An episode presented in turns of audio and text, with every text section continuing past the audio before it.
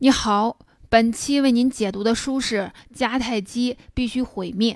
我们知道，两千多年前，历史上有一场非常重要的布匿战争。这场战争是罗马由弱转强，成为地中海的霸主的关键。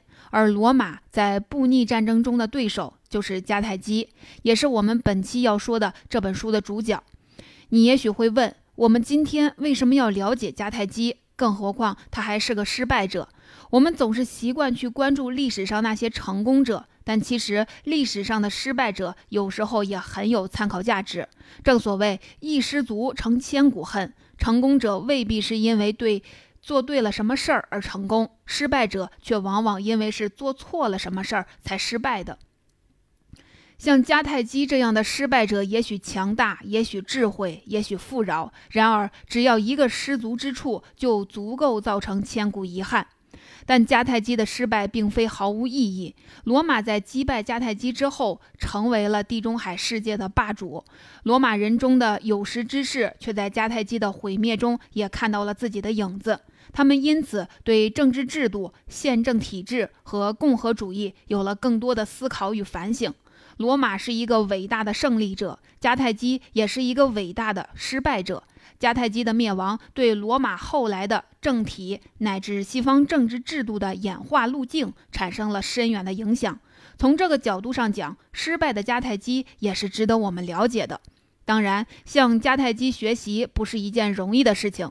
迦太基在两千多年前就被毁灭了，这就给历史学家研究迦太基造成了很大的困难。不过，很困难不代表完全不能进行研究。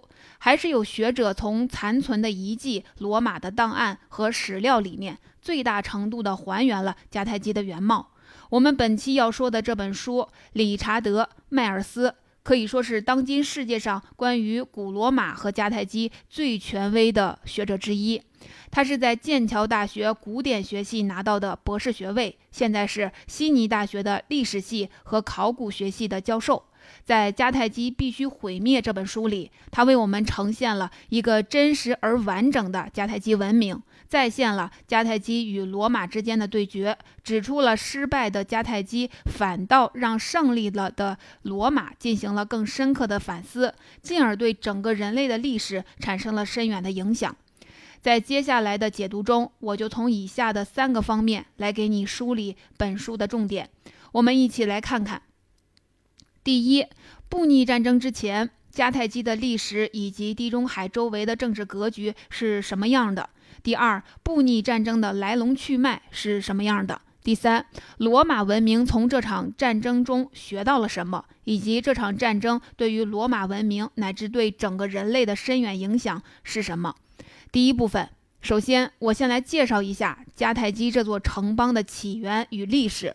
城邦这个词指的是城市国家，因为古代地中海不像中国有广袤的适合农耕的平原，它的地理状况是被丘陵、群山和大海分割开来的，所以这里没那么容易诞生面积比较大的统一的国家。相反，当地各个民族都习惯于在不同的地方建立起文化和习俗类似的城市，每个城市就像独立的国家一样，这也就是城邦的来源。那么迦太基这个城邦呢？它是由腓尼基人建立的。腓尼基是发源于中东黎凡特和叙利亚地区的一个民族，跟犹太人关系比较近。但是如果说到经商和航海，那他们比犹太人还要早，还要发达。公元前六零零年，腓尼基人就在埃及国王的支持下，绕非洲大陆环行了一圈一周。在同一时代的中国，孔子还没有出生呢。所以你可以想象一下这个商业民族的古老和伟大。此外，在文化上，腓尼基人发明了最早的表音字母。也就是在象形文字之外的表音文字。从这一点上来说，后来所有的表音文字都要感谢腓尼基人。这是一个非常伟大的民族。这本书的主角迦太基就是腓尼基人在非洲北部，也就是今天突尼斯这块地方建立起来的一个城邦。腓尼基人是一个非常善于经商的民族，所以迦太基也是一个以商业立国的城邦。这个城邦的政治体制非常有意思，它是大商人领导的寡头制。也就是说，它不是像很多古老国家一样是由一个国王统治的独裁国家，而是由一小堆商业贵族凑起来，通过一个元老院协商会议领导的国家。其实这件事情也不难理解，因为军队肯定只能有一个领袖，否则就很容易乱套。所以军事立国的国家容易出现独裁，只有少数国家是例外。但是商业贵族往往彼此之间是。利益是不一致的，所以容易出现一小撮人领导国家的寡头制。你会听到迦太基的这种制度，既跟他们的军事扩张相辅相成，但同时也导致了他们的灭亡。我们可以先来解释一下商业贵族与迦太基军事扩张之间的关系。如果你打开一张地中海的地图，你会看到，在今天突尼斯的附近，也就是历史上迦太基所在位置的附近，有一个三角形的岛屿，也就是意大利的西西里岛。在历史上，这里有着对迦太基非常重要的通商港口，所以控制它对于迦太基的商业发展是非常重要的。但是你要知道，迦太基作为商业城邦，本身的军事实力是非常弱的。为什么呢？因为商业贵族他肯定要控制军人的权利，万一军人掌握了刀，把呃政权夺了，商业贵族的地位就岌岌可危了。所以迦太基本国的军事实力一直是比较弱小，但是他也有办法，我可以找雇佣兵，付工资让他们来替我打仗。但是等到迦太基找来雇佣兵控制了西西里岛的时候，他们发现问题又来了。因为当时货币制度还不发达，无论是金币还是银币，它们的价值都很不稳定。所以，迦太基虽然是一个经商的民族，很富有，但他们其实都是实物交易，以物易物，基本不用钱。但是你可以不用钱，雇佣兵怎么办呢？过去好办，你打完仗就结账，付给他们当季的货物。比如麦子、橄榄、葡萄，这都没问题。现在你是要求人家长期在这里给你看着港口，人家可不要货物当报酬。于是迦太基在西西里岛的雇佣军队就开始自己学着铸币。作者通过研究发现，这种货币又继续的推动了货币制度在人类历史上的普及。所以你看，迦太基的商业特性就这样跟军事扩张相辅相成，配合起来了。但是迦太基的这个军事扩张很快就威胁到了罗马。前面我们介绍过，西西里岛对迦太基来说是一个非常重要的通商港口。然而，你打开地图仔细看看，就会发现这个岛离古罗马的位置也非常近。罗马当时也是一个非常强大的军事城邦，它当时在意大利半岛上是首屈一指的霸主。意大利其余大大小小的民族可以说都臣服于他的战旗之下。当然，跟迦太基不同，罗马主要的经济支柱是农业，所以这就有两个影响：第一，它主要依靠的不是雇佣兵，而是罗马本国人；第二，他对西西里岛的理解主要不是商业重镇，而是防御前线。现在这个前线被迦太基人占据了，他当然会感受到威胁，于是两个古老文明之间的冲突就此展开，这就揭开了布匿战争的序幕。这就是布匿战争开始之前，地中海的大体的政治格局。地中海当时实际上是两强争霸，一方是商业立国的迦太基，一方是农业立国的罗马。迦太基主要使用雇佣兵作战，罗马主要使用本国人民作战。而当时整个意大利还存在大大小小的民族，但他们都臣服于罗马人的霸权。第二部分了解了当时的政治格局，接下来我就开始为你解答第二个问题：布匿战争到底是怎么回事儿？我们先来解释一下“布匿战争”这个词。布匿是当时罗马人对腓尼基人的称呼。布匿战争就是罗马人和迦太基人之间的战争，他们历史上一共打了三次。我先从第一次给你简要的讲起。第一次布匿战争发生于公元前二六四到公元前二六一年之间。主要是围绕西西里岛的争夺展开的。你也许知道，罗马是一个非常擅长陆地战争的民族。罗马军团在古代战争里可以说是名扬天下。但是迦太基一直以来都是一个海洋民族，它的海战经验可以说是非常丰富。然而，西西里岛是一个四面环海的岛屿，看起来迦太基好像是占据了优势。但是事实却让所有的人大跌眼镜，几乎没怎么打过海战的罗马却取得了战争的胜利，这是怎么回事呢？原来罗马非常天才的发明了一种装置，叫做乌鸦。它其实是安装在战船船头的一种剑桥，因为长得像乌鸦的嘴，所以叫乌鸦。如果遇到敌船，这个剑桥就可以勾在敌人的船上，然后罗马士兵就可以从桥上跳过去攻击对方的水手，这样就把罗马人擅长陆地战争的特点发挥出来了。所以在乌鸦的帮助下，迦太基在海战中的大败，这就是第一次布匿战争的主要经过。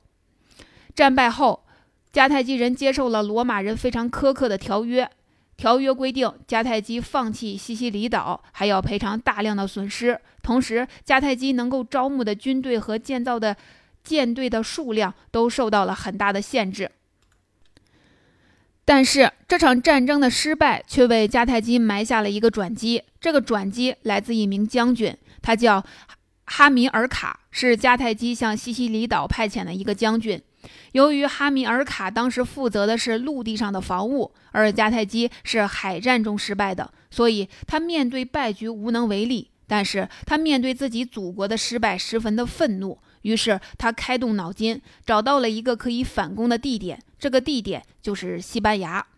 当时的西班牙可以说是一个不毛之地。罗马人觉得这个地方离意大利很远，又没有什么基础，所以在和平条约里根本没关心这个地方。于是，哈米尔卡带着他的属下渡海来到了西班牙，在那里建立了一个殖民地。在这里，他经商贸易，组建军队，积攒实力，为的就是有朝一日向罗马复仇。当然，哈米尔卡知道罗马太强大了，自己年轻又大，可能看不到罗马的失败了。于是，他把全部的希望都寄托在他的儿子身上，而他的儿子就是历史上大名鼎鼎的统帅。汉尼拔，这位汉尼拔就是第二次布匿战争的主角。第二次布匿战争就是汉尼拔主动发动的。他带领大军翻越崇山峻岭、白雪覆盖、人迹罕至的阿尔卑斯山，从罗马人几乎无法想象到的一条路进入了意大利本土。这是西方历史上最有名的远征之一。后来，西方学者在介绍中国红军的长征时，就拿汉尼拔的远征打过比方。这里我要介绍一下，当时罗马对意大利的统治其实是比较松散的，很多部落只是被罗马征服以后，表面上臣服于罗马，实际上暗怀鬼胎，可以说根本就没有我们熟悉的中央集权制度。汉尼拔进入罗马后，巧妙地采取了一个宣传战术，就是派人四处的散播神话，说他是古希腊神话中的赫拉克勤斯转世投胎。这个赫拉克勤斯是。很多地中海沿岸非罗马民族共同崇拜的神，所以他这样一宣传，很多被罗马征服的部落就对他产生了好感，进而开始倾向于摆脱罗马的控制。而且汉尼拔本身也是一个军事天才，这次远征最耀眼的时刻就是他指挥了一场以少胜多的战争，叫做坎尼之战。一场仗屠杀了五万多的罗马士兵，消息传来，整个罗马都被震动了。很多人，包括后来的历史学家，都认为，如果这时汉尼拔能够直接进军罗马，是很有可能彻底毁灭掉罗马文明的。但是汉尼拔最终没能成功的进军罗马，他受到了来自两个方面的阻碍。第一个方面的阻碍来自他的对手罗马人。我前面讲过，迦太基打仗是靠雇佣兵的，而罗马打仗靠的是自己的人民。你要知道，罗马当时还是一个城市。凯尼之战一场仗损失了五万士兵，这对一个城市来讲已经非常惨重了。但是在这样的危机下，罗马妇女全都把自己的首饰捐出来，年轻人和老人全都要上战场，坚决不跟汉尼拔和谈妥协。而且这个时候，罗马元老院也选择了最适合对付汉尼拔的对手费边。费边过去就跟汉尼拔打过仗，他总结了一条经验，那就是汉尼拔的军事天才太厉害了，你跟他正面作战是没有希望的。但是汉尼拔有一个致命的弱点，那就是他不是本土作战，他没办法获得补给。罗马获胜的唯一办法就是拖住他，同时去干掉那些敢于追随他的意大利本土部落。费边就按照这样的作战思路，成为了罗马统帅。第二二个方面的阻碍，则来自汉尼拔的祖国迦太基。汉尼拔不敢直接进攻罗马的一个重要原因，就是在古代战场条件下，你要攻打一座城市是非常困难的，因为你没有大炮火药来轰开城墙。当时军队只能利用各种工程器械，比如冲车、弩炮之类的，但这些武器太笨重了。汉尼拔为了翻越阿尔卑斯山是不可能携带他们的，所以汉尼拔就只剩下了一个指望，就是迦太基本土能够支援他。而恰恰是这个时候，迦太基没有给他有效的支持，这里就牵扯到迦太基的政治制度了。我前面介绍过，迦太基是一个商业贵族统治的城邦，这种城邦对于军事领袖掌权是非常忌惮的，他们特别害怕有实力的军人推翻自己的制度。所以，汉尼拔的父亲哈米尔卡在西班牙的迦太基做了这么大的贡献，他还要在国内向那些把持了政局的贵族行贿。培养自己的政治势力，才能保住自己的地位。而到了汉尼拔这儿，情况也是一样。汉尼拔刚开始进军意大利的时候，迦太基本国很高兴，决定跟罗马开战。但是当他稍微遇上点挫折的时候，迦太基国内就犹豫了，不同派别开始争吵，到底要不要支持他？这样就把特别好的机会给错过了。汉尼拔也就错过了毁灭罗马的最好时机。与此同时，罗马开始做两手准备了，那就是一边拖住汉尼拔，一边派出了一支舰队，直接登陆非洲，攻到了迦太基城门下。迦太基国内告急，汉尼拔眼看着自己在意大利也没有什么机会了，祖国又在危机之中，没办法，咬咬牙回国了。而回国之后，他被迫在不利的条件下与罗马名将西皮阿决战，不幸战败。迦太基被迫签下了更为屈辱的和平条约，而汉尼拔被迫亡命他国，最终在罗马人的逼迫下服毒自杀。这位古代首屈一指的伟大军事天才就这样结束了遗憾的一生。第二次布匿战争虽然失败了，但迦太基毕竟还是一个强者，他依然有重新振作起来的能力。失去了海外殖民地之后，迦太基开始着力发展他在非洲本土的农业。不久就恢复了强大的生产能力，偿还了巨额的战争赔款。但是罗马人这一次没有那么轻易的放过迦太基了。罗马有位老政治家叫加图，当时已经八十多岁了，依然把迦太基当作罗马最大的敌人。每次在元老院开完会，不管是讨论什么议题，是修下水道还是组建军队，加图都会加一个强调句：迦太基必须毁灭。这也是本书书名的来源。最后，在他的推动下，罗马单方面发动了第三次的布匿战争，率领一支军队攻占了迦太基城，并且向迦太基人下最后的通牒，要毁掉这座城市。听到罗马人的这个通牒，迦太基陷入了悲伤的绝望和恐慌之中。现在没有人再心存幻想了，贵族和平民们开始一起守卫城邦，但是为时已晚。他们没有在关键时刻支持汉尼拔，最后的报应就是罗马人攻破了城墙，大量的迦太基人被屠杀，幸存者成为了奴隶，城市被彻底的烧毁了。第三部分，你已经听完了布匿战争的来龙去脉，接下来我就为你讲述第三个主题：罗马人从迦太基的失败中到底学到了什么。我先给你说一个小小的历史片段。第三次布匿战争的时候，率领罗马人攻破迦太基城墙的统帅叫小西庇阿，他是那位击败汉尼拔的西庇阿的儿子。据说当时小西庇阿面对熊熊燃烧的迦太基城，流下了眼泪。他转过头对跟随自己的私人老师说：“所有人。”所有帝国都不能逃脱命运的轮回，再光辉灿烂的城市也终于有毁灭的一天。迦太基今日如此，不知几时又会轮到我的祖国罗马。跟在小西庇阿身边的这个私人教师是个希腊人，叫波利比乌斯。小西庇阿的无心一问刻在了波利比乌斯的心里，因为波利比乌斯自己的祖国也已经臣服于罗马。面对眼前这一切，他开始了自己的思考。许多年后，他写下一本历史著作。这部书的开篇是这样的：世上又有什么人如此低贱可悲，以至于根本不想了解罗马人到底是通过怎样一种政治体制和什么手段，能够在短短五十三年间征服了整个已知世界？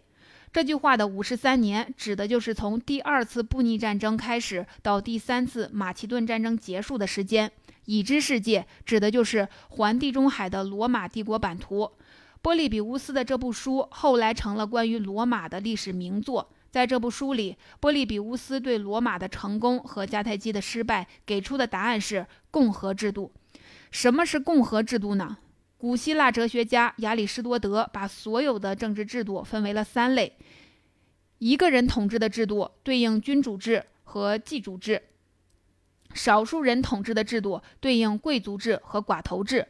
多数人统治的制度对应民主制和民粹制，这三种制度各有各的优点，各有各的问题。比如，一个人统治的优点是效率高，缺点是一旦犯错无法弥补；少数人统治的优点是可以聚集精英，比较智慧，缺点是容易形成既得利益集团；多数人统治的优点是公平，缺点是群众往往短视。那最好的政治制度是怎样的呢？波利比乌斯说：“最好的制度就是把这三个制度的优点结合起来，在擅长的领域得到最大的发挥，同时抑制住缺点。比如，既然一个人的统治的优点是高效，而最需要效率的领域就是作战，那我们就让这个制度在打仗的时候得到最大的发挥。这就是古罗马的独裁官制度。汉尼拔的对手费边当时担任的就是独裁官这个职责。”再比如，既然少数人统治的优点是聚集精英、比较智慧，缺点是容易形成既得利益集团，那么就应该让他们的才智发挥在法律方面，也就是立法和司法工作，同时应该通过民主的手段限制既得利益集团的规模。讲到这里，你可能会觉得波利比乌斯说的这些似乎跟启蒙运动时的三权分立学说有点类似。你的感想没错。因为孟德斯鸠的三权分立说本身就受到了波利比乌斯的很大影响。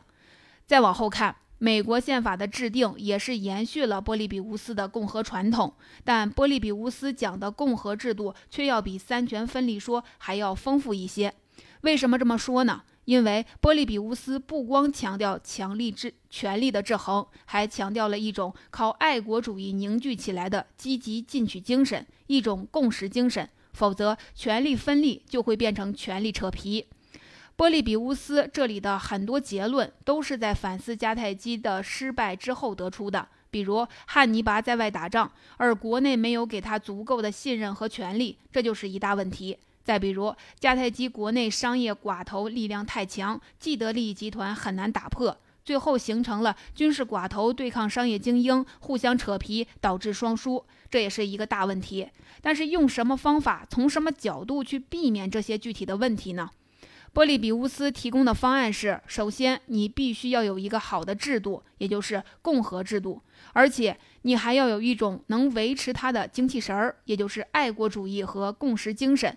波利比乌斯说，正是因为缺乏这种精神。迦太基的制度变成了扯皮制度，导致他在罗马面前失败了。那么，罗马又会因为什么原因失败呢？波利比乌斯说，最大的原因一定是贫富分化、降级分裂。